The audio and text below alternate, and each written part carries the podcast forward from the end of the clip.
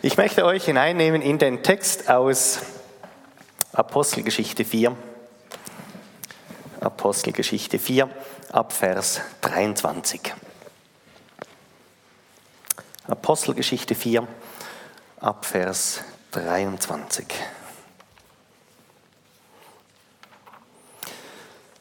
Da schreibt Lukas, und als man sie, also Petrus und Johannes, gefangen, äh, freigelassen hatte von der Gefangenschaft, kamen sie zu den Iren und berichteten alles, was die Hohenpriester und Ältesten zu ihnen gesagt hatten. In welcher Situation steht dieser Vers? Was ist da vorher geschehen? Es war soeben Pfingsten gewesen. Das heißt, der Heilige Geist hat die ganze Gruppe da von diesen 120 Leuten erfasst und es war eine Freiheit entstanden, wie die vorher noch nie da war. Eine Freimütigkeit, Jesus zu bezeugen, das war ganz gewaltig. Man hat gemerkt, jetzt bewegt sich irgendwie etwas. Und dann lesen wir in Apostelgeschichte 3, wie Petrus und Johannes in den Tempel gingen und da war wie schon Jahr und Tag dieser Gelähmte. Und der Heilige Geist gibt ihnen den Impuls, dass er geheilt würde. Und so ist er tatsächlich geheilt worden. Es war offensichtlich die komischen Jesus-Nachfolger da. Oder diese Sekte des Nazareners. Man hatte das alles noch, noch nicht so einordnen können. Da geschieht etwas. Und jetzt ist da jemand gesund geworden und das hat, hat sich herumgesprochen und immer mehr Leute sind noch dazugekommen, immer mehr hatten sich bekehrt. Ja, man versetze sich in die Situation der Priester damals deren Macht gewackelt, wackelte immer mehr.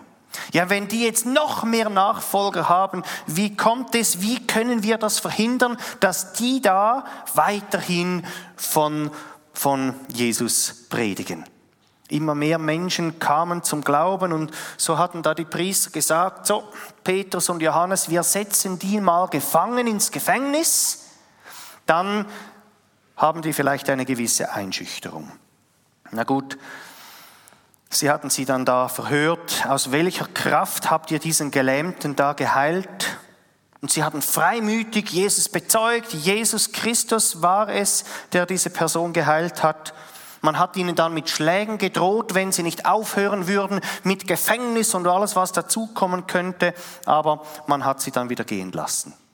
Und das ist jetzt die Situation, die hier beschrieben wird. Die kommen zurück zu den Iren und erzählen, was geschehen ist. Ja, wenn wir damals in der Gemeinde gewesen wären, wie hätten wir wohl reagiert auf diese Situation hier? Ja, immerhin, das waren ja die beiden Gemeindeleiter. Also wenn die nicht mehr da sind, wie soll es denn jetzt weitergehen? Das war also eine brenzlige Situation. Die Gemeinde war ja noch nicht so gefestigt, ist ja erst eben gerade entstanden. Ja, vielleicht hätten wir Furcht gehabt von all diesen Einschüchterungen da. Wir hätten vielleicht gedacht, ja, hoffentlich passiert mir das nicht, was da Petrus und Johannes geschehen ist. Vielleicht hätten wir verärgert, empört reagiert, was fällt denen eigentlich ein, unsere Gemeindeleiter da auf die Seite zu nehmen. Oder vielleicht hätten wir auch gesagt, wir sollten uns ein bisschen zurückhalten. Also so forsch evangelisieren sollten wir nicht, sonst kommen wir alle auch noch ins Gefängnis. Oder vielleicht hätten wir gebetet, Herr, bewahre unsere Leiter. Mach, dass das nie mehr geschieht, was da geschehen ist. Wie hätten wir reagiert auf die Situation? Ja, und wie hat die Gemeinde reagiert? Wir lesen das im Vers 24. Als sie das hörten, erhoben sie ihre Stimme einmütig zu Gott und sprachen, Herrscher, du hast den Himmel und die Erde und das Meer und alles, was darin ist, gemacht. Ja, die Gemeinde hat offensichtlich nicht lange diskutiert und debattiert, was könnte man machen, welche Strategie sollen wir jetzt anwenden, sondern sie hatten gebetet. Es ist da eine Situation, jetzt beten die da, aber wie hatten die gebetet? Nicht aus der Defensive heraus. Ach Herr, du siehst die Not. Uns geht es schlecht. Ach, bewahre uns doch vor dieser Not. Hilf uns und beschütze uns. Nein, von dem lesen wir alles nichts. Wie hatten die in der schwierigen Situation reagiert? Sie hatten den Herrn als Herrn über alle Herren proklamiert. Die hatten gesagt, unser Gott, der ist König über allem, da kann kommen, was da will. Die unsichtbare Welt soll es ruhig auch gleich hören. Jesus ist König. Ja, und wenn Gott dermaßen groß ist, so wie er ist, und er die ganze Welt geschaffen hat, dann kommt doch Gott allemals Schlag mit diesen Priestern da. Ist doch gar kein Problem. Der Herr ist doch Herr. Und er hätte die Gefangenschaft ja auch verhindern können von unseren beiden Gemeindeleitern. Aber das hat er nicht, aber deswegen ist er trotzdem Gott. Also, keine Panik, alles in Ordnung, oder? Von ihrer Reaktion, da spürt man überhaupt keine Furcht. Woher hatten die diese Festigkeit? Wie konnten die einfach so Gas geben ohne irgendwelche Furcht? Warum? Was hat denen diese große Sicherheit gegeben? Wir lesen das in Vers 25. Du hast durch den Heiligen Geist, durch den Mund unseres Vaters David, deines Knechtes, gesagt, warum toben die Heiden und ersinnen die Völker, was umsonst oder was nichtig ist? Die Könige der Erde treten auf und die Fürsten versammeln sich miteinander gegen den Herrn und seinen Messias. Woher hatten die ihre Sicherheit? Wir merken, die hatten in ihrem Gebet Psalm 2 zitiert. Die hatten das Wort Gottes genommen haben gesagt, da steht es. Und jetzt hatten die da gesagt, was da David im Psalm 2 gesagt hat, das war gar nicht David, der das sagte sondern das war Gott selber. Das heißt, die Gemeinde war sich bewusst, was da in der Bibel, also im damaligen Alten Testament steht. Das ist das, was Gott selbst geredet hat. Und das gab ihnen die Sicherheit. Die Bibel ist nicht irgendwie so ein bisschen menschlich. Nein, was da steht, das hat der Heilige Geist gesagt. Und jetzt kommen sie, Psalm 2. Und Psalm 2, das ist ein Spottpsalm. Es wird hier jetzt nur Vers 1 und 2 zitiert, aber da heißt es doch, die Heiden und die Könige, die versammeln sich gegen Jesus, gegen den Messias, die versuchen sich gegen Jesus zu erheben. Die haben ja sowieso keine Chance, was ist eigentlich los? Der Psalm geht dann weiter in Vers 4. Aber der im Himmel wohnt, lacht ihrer und der Herr spottet ihrer. Merken wir, warum die Gemeinde keine Furcht hatte? Weil die Gemeinde tief im Herzen drinnen wusste, unser Gott steht darüber. Unser Gott ist König, unser Gott ist Herr über alle Herren, da kann doch noch was geschehen. Der Herr steht immer darüber. Sie wussten, wie groß und wie mächtig, ja allmächtig dieser Gott ist. Ja, jetzt ist es dem Teufel gelungen, diese zwei da mal für eine Nacht gefangen zu halten. Aber was soll das schon? Der Herr, der steht doch darüber. Mach doch nichts. Denn alles läuft zuerst bei Gott vorbei. Es gibt nichts, was auf dieser Erde geschieht, was nicht bei Gott vorbeiging. Und er, er ist Herr. Darum fürchte dich nicht vor menschlich missbrauchter Macht. Der Herr, er ist größer. Die Gemeinde machte dem Teufel nicht den Gefallen, dass sie sich zurückgezogen hätten, sondern sie hatten sich neu bewusst gemacht, unser Gott, der, der da im Himmel ist, der ist größer. Ich denke, die Gemeinde hat gewusst, was im Hintergrund in der unsichtbaren Welt abläuft. Denn da auf der ganz obersten Ebene, ganz in der unsichtbaren Welt drinnen, da findet ein Machtkampf der Anbetung statt. Gott ist ein eifersüchtiger Gott und er will seine Ehre keinem anderen geben. Und auf der anderen Seite ist da der Teufel und der versucht die Ehre, die zu Gott emporsteigt, abzublocken. Er selber möchte anbetet werden. Und jetzt findet dieser Kampf statt. Wir sehen das in Matthäus 9, 4, Vers 9, als Jesus angefochten wurde vom Teufel. Der Teufel hat ihm alle Reiche der Welt gezeigt und hat gesagt, das gebe ich dir alles, kein Problem wenn du nur niederfällst vor mir. Und da spüren wir dieser Kampf der Anbetung, aber Jesus hatte widerstanden. Ja, Gott lässt dem Teufel in unserer Zeit einen gewissen Raum, um zu wirken. Und was macht jetzt der Teufel? Jetzt handelt er eben teuflisch. Oder er, er zieht Verheißungen Gottes in Zweifel, so dass wir nicht mehr glauben, was da im Wort Gottes steht. Er zerstört die Welt, dass wir glauben würden, es kann doch gar nicht sein, dass da ein Gott der Liebe ist. Denn wenn es einen liebenden Gott gäbe, das würde er doch nicht alles zulassen, was auf dieser Erde läuft. Und das versucht uns der Teufel zu zeigen. Glaub doch nicht an den. Er schüchtert ein, so dass wir nicht Gott, sondern eben ihm folgen aus der Angst heraus. Er ist ein Lügner von Anfang an. Er bringt alles durcheinander. Er verblendet uns. Und man kann sich da schon fragen, hey du aber hallo Gott. Warum lässt du denn das so zu? Wenn du doch Herr über allem bist, warum lässt du denn da dem Teufel diesen Raum? Ist das logisch? Wir lesen im Hiob Kapitel 1 und 2, da haben wir so ein bisschen einen Blick in die unsichtbare Welt und da sehen wir, was, was dort abläuft. Da kam doch mal der Teufel zu Gott und hat gesagt, du dieser Hiob da unten, oder Hiob, kennt ihr den? Ein reicher Mann, viel Besitz und so weiter, war gottesfürchtig. Dann hat doch der Teufel bei Gott gesagt, weißt du, dieser Hiob da, der folgt dir doch nur nach, weil du ihn dermaßen gesegnet hast. Aber wenn du ihm das alles wieder wegnehmen würdest, du wirst sehen, der wird dir gleich absagen. Und dann, was hat Gott gemacht? Dann hat Gott gesagt, okay, Teufel, ich gebe dir da einen gewissen Raum, dann nimm ihm mal alles weg, du wirst sehen, der bleibt bei mir. Und dann etwas später ist der Teufel gekommen und hat gesagt, ja, muss nur seine Gesundheit noch wegnehmen, ja, dann wird er dir absagen. Und Gott hat gesagt, okay, lass ihn einfach leben, ansonsten kannst du machen, was du willst. Warum lässt Gott dem Teufel diesen Raum? Ist doch irgendwo unlogisch.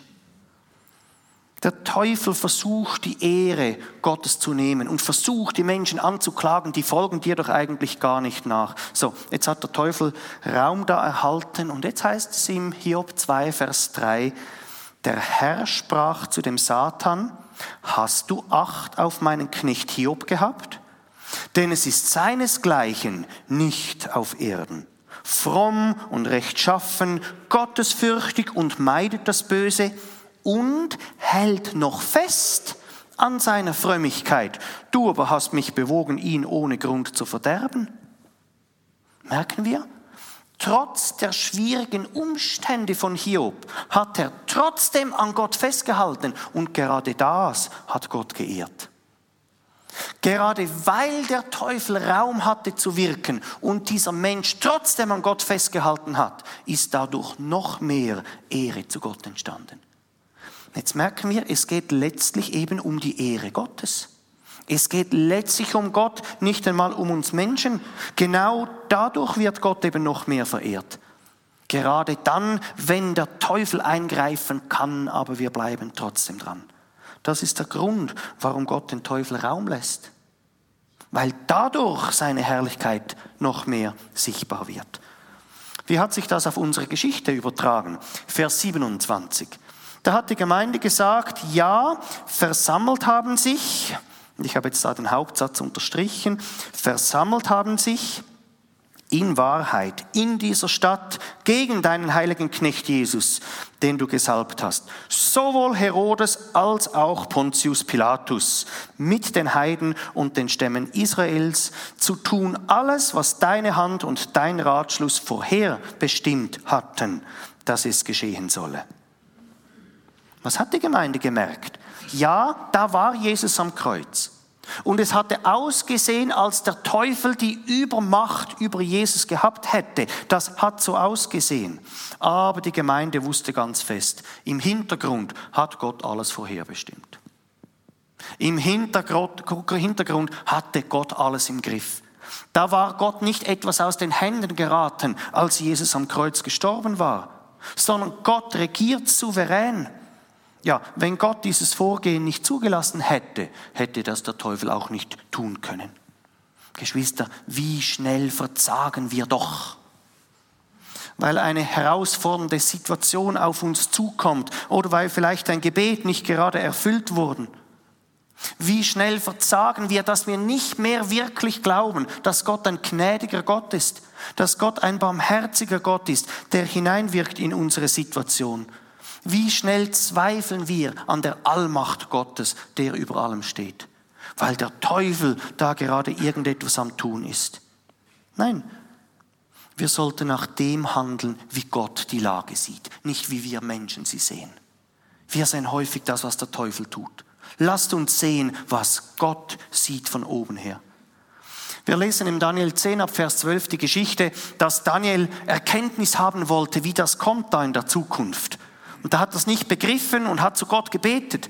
Herr, zeige mir, was da kommt. Und dann ist drei Wochen lang nichts geschehen. Ja, was wäre geschehen, wenn Daniel gesagt hätte, ja nu, Gott erhört mein Gebet nicht, dann höre ich auf zu beten. Ja, dann hätte er gar nie eine Offenbarung erhalten. Aber jetzt lesen wir in dieser Geschichte, dass ein Engel gekommen ist nach drei Wochen und ihm gesagt hat, warum das Gebet nicht erhört wurde. Jetzt heißt es dort, schon am ersten Tag hat Gott die Gebetserhörung abgesandt. Das war gar nicht das Problem bei Gott sondern dazwischen ist das Kampffeld. Da ist der Feind. Und da hat der Teufel einen gewissen Raum von Gott. Und hier ist das Gebet drei Wochen lang stecken geblieben. Ja, wenn wir jetzt nicht geglaubt hätten, oder Daniel nicht geglaubt hätte, dass Gott ein gnädiger Gott ist, der erhört und er aufgehört hätte, dann wäre das Gebet überhaupt nie angekommen. Aber er hielt im Glauben daran fest und nach drei Wochen kam die Erhörung. Darum gib nicht auf zu beten. Auch wenn es im Moment so aussieht, dass der Teufel am Wirken ist und du das Gefühl hast, es geht nicht. Der Herr, der steht immer darüber. Das heißt, wie sollen wir beten? Was machen wir konkret? Oder da bete ich vielleicht für eine Krankenheilung einer Person und Gott tut nichts. Ja, was machen wir jetzt? Aufhören? Wäre das das Richtige, einfach aufzuhören? Ja, dann würde ich ja nicht mehr glauben, dass Gott ein gnädiger, barmherziger und gütiger Gott ist. Nein, auf keinen Fall aufhören zu beten. Denn Gott sagt, sein Evangelium ist ein Evangelium der Gnade und des Friedens. Apostelgeschichte 20, 24 und Epheser 6, Vers 15. Wenn Gott dieses gnadenvolle Evangelium hineingibt, dann sicher nicht aufhören zu beten. Denn es ist ja Gott, der das Himmelreich durchbrechen lässt auf unsere Erde. Hat er uns nicht gesagt, wir sollen so beten, dein Wille geschehe, so wie es im Himmel ist, so auch auf der Erde, dein Reich komme. Wir sollen dafür beten, dass seine Kraftwirkungen sich ausdehnen dürfen bei uns. Matthäus 6, Vers 10. Der Teufel, der ist es, der zerstört und der verunsichert. Aber Gott gibt seine Kraft hinein. Wie war das bei Paulus? Der hatte doch einen Pfahl im Fleisch. 2. Korinther 12, 9. Wir wissen nicht genau, was das ist, spielt auch keine Rolle. Auf jeden Fall, es hat ihn gehindert, im Missionsdienst drinnen zu sein. Und jetzt hat er sich gesagt, Gott, du bist ein gnädiger Gott. Darum gehe ich davon aus, dass du mich heilst. Und jetzt hat er gebetet, Herr, heile mich. Und was hat Gott getan? Nichts. Hey, sogar bei diesem großen Apostel Paulus nichts, nichts. Was hat jetzt Paulus gemacht? Ja, nun, wenn Gott nicht heilt, dann heilt er eben nicht. Nein, der hat einfach ein zweites Mal gebetet. Warum? Weil er wusste, Gott ist gnädig. Herr, nimm diesen Pfahl im Fleisch weg. Und was hat Gott getan? Wieder nichts. Und was hat jetzt Paulus gemacht? Ja, nun ist ja egal, Gott ist ja gnädig. Also ich bitte ihn einfach ein drittes Mal, nimm diesen Pfahl weg. Nach dreimal ist Gott dann gekommen und hat gesagt, weißt du, du hast dermaßen viele ähm, Prophezeiungen schon erhalten, viele prophetische Einblicke. Da kann ich besser mit den Schwachen arbeiten, als wenn du stark wärst. Wir lassen das mal mit deinem Pfahl im Fleisch. Und dann wusste er, okay, brauche ich nicht mehr zu beten. Merken wir, solange Gott nicht spezifisch etwas gesagt hat, gehe davon aus, dass Gott ein gnädiger Gott ist. Und jetzt betest du, was das Zeug hält. Und auch wenn der Teufel inzwischen Raum dazwischen hat, du glaubst einfach weiterhin an Gott, dass er darüber steht, dass er größer ist. Und wir haben es ganz ähnlich in 2 Samuel 12. Da hatte David mit Bathseba Ehebruch betrieben und dann ist der Prophet Nathan gekommen und gesagt, dieser Knabe, der jetzt da auf die Welt kommt, wird ganz stark erkranken und dann sterben.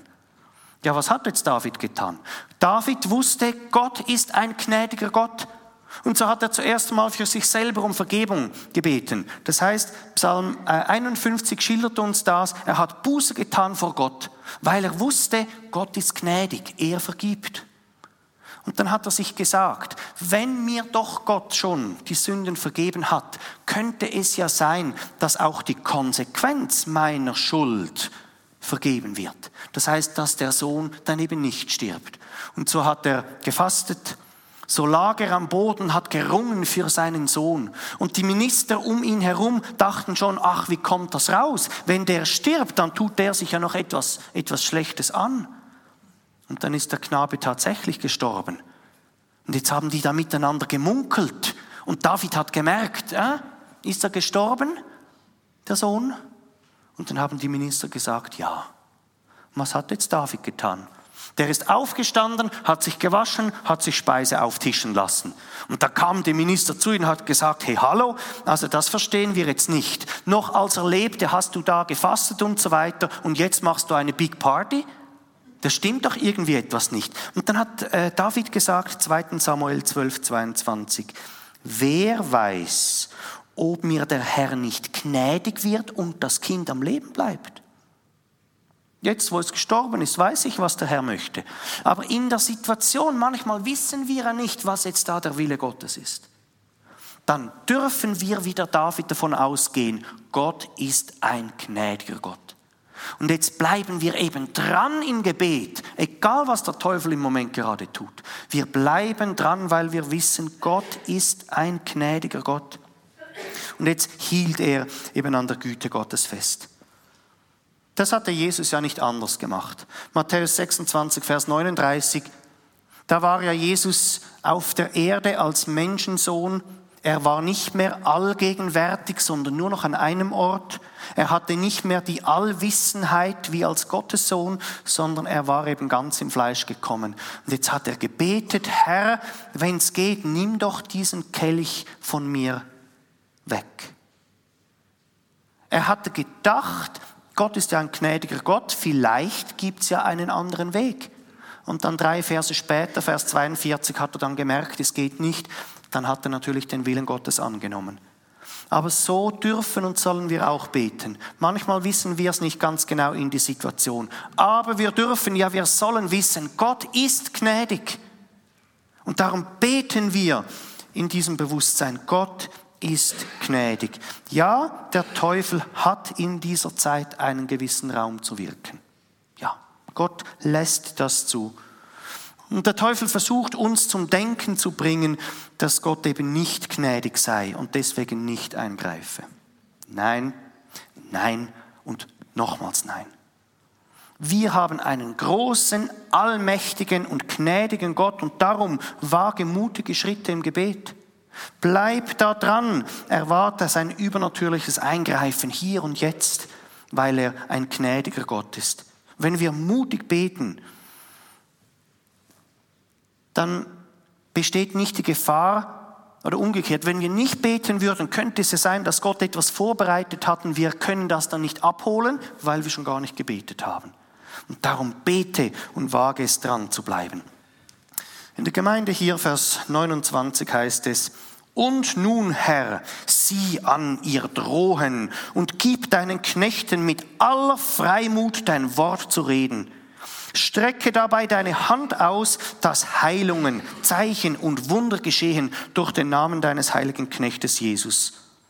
Und als sie gebetet hatten, erbebte der Ort, an dem sie versammelt waren, und sie wurden alle mit dem Heiligen Geist erfüllt und redeten das Wort mit Freimut. Wie hatte die Gemeinde gebetet?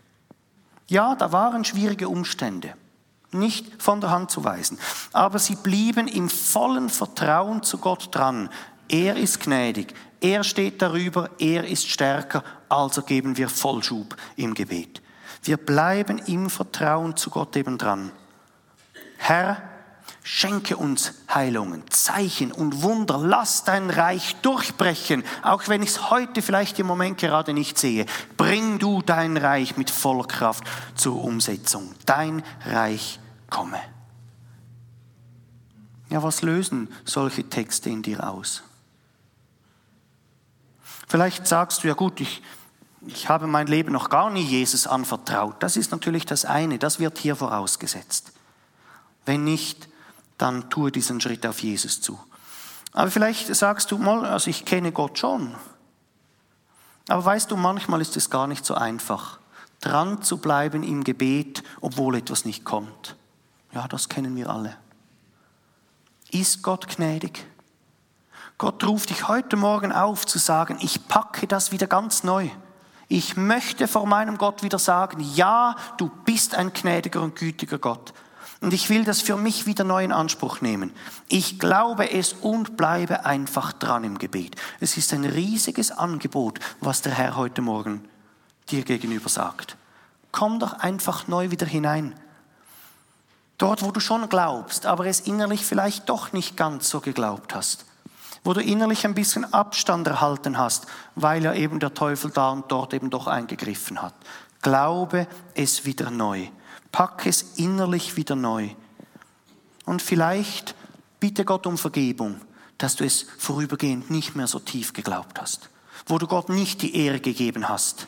Wo er hätte Gnade schenken wollen und du es nicht angenommen hast. Bitte ihn um Vergebung. Packe es neu, bleibe neu dran. Oh, es wird Gott ehren, wenn wir glauben, dass er Herr ist, auch wenn es äußerlich vielleicht im Moment gar nicht sichtbar ist. Es ehrt Gott, wie bei Hiob. Lass uns beten.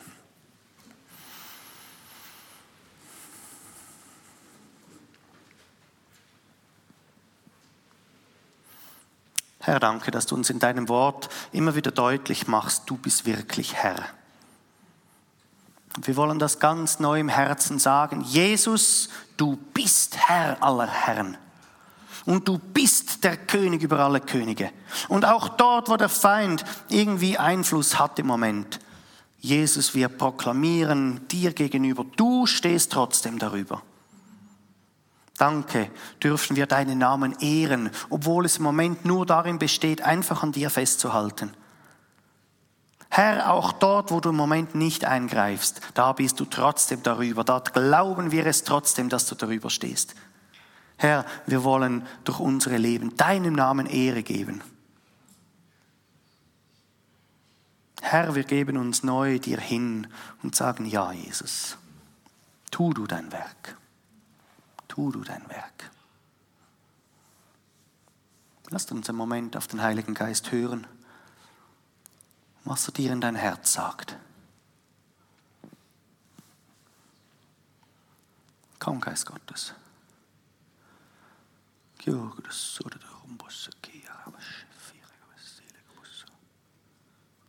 Sprich, du Geist Gottes. Zeige uns, Jesus, wo wir neu andocken können und dürfen.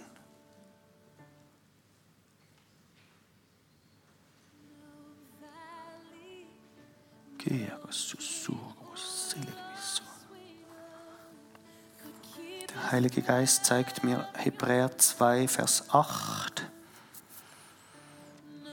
Alles hast du unter seine Füße getan. Also der Vater hat alles Jesus unter die Füße getan. Jetzt heißt es da im zweiten Teil, jetzt aber sehen wir noch nicht, dass ihm alles untertan ist. Ich sehe Menschen vor mir, die haben einen Kampf innerlich gegenüber Gott. Das sieht man gegen außen nicht. Aber irgendwo sind sie enttäuscht von Gott. Du hast gebetet, dass der Herr eingreift oder ein Wunder tut und es ist nicht gekommen. Und du fragst dich, ob Gott überhaupt wirklich dieser Gott ist, von dem man immer sagt. Dann sagt der Hebräerbriefschreiber, ja, Jesus ist alles untertan aber heute sieht man es noch nicht vollständig.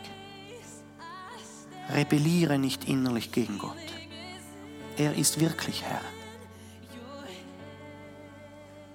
Komme innerlich zur Ruhe vor Gott. Denn er ist es, der deine Hände füllt. Er ist es, der durch dich wirkt, nicht du selber. Kämpfe nicht aus eigener Kraft, dass Gott deine Gebete erhört sondern bleibe einfach dran im Glauben, dass er eingreift. Ob er es dann tut oder nicht, das ist die Sache Gottes. Komm zu Jesus. Komme mit deinem Kampf. Lehr ihm alles hin. Sag ihm, Jesus, da bin ich mit leeren Händen. Ich habe gekämpft. Ich wollte, dass du doch wirkst. Aber der Herr sagt dir, ich möchte wirken.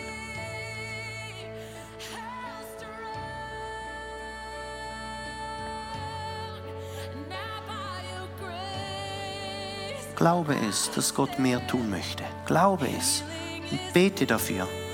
Aber sei gleichzeitig auch dankbar in allen Dingen, wie das 1. Timotheus 5, Vers 18 sagt. Dankbar in allen Dingen, nicht für alle Dinge, das geht vielleicht nicht, aber sei dankbar in allen Dingen. Das heißt, dort, wo etwas nicht geht, ehre Gott trotzdem, indem du Danke sagst. Und auf der anderen Seite erwarte von Gott, dass mehr kommt. Versuche in dieser Balance zu sein. Wenn du nur immer mehr möchtest und es geht nicht, dann wirst du frustriert sein. Dann lerne dankbar zu sein für das, was ist.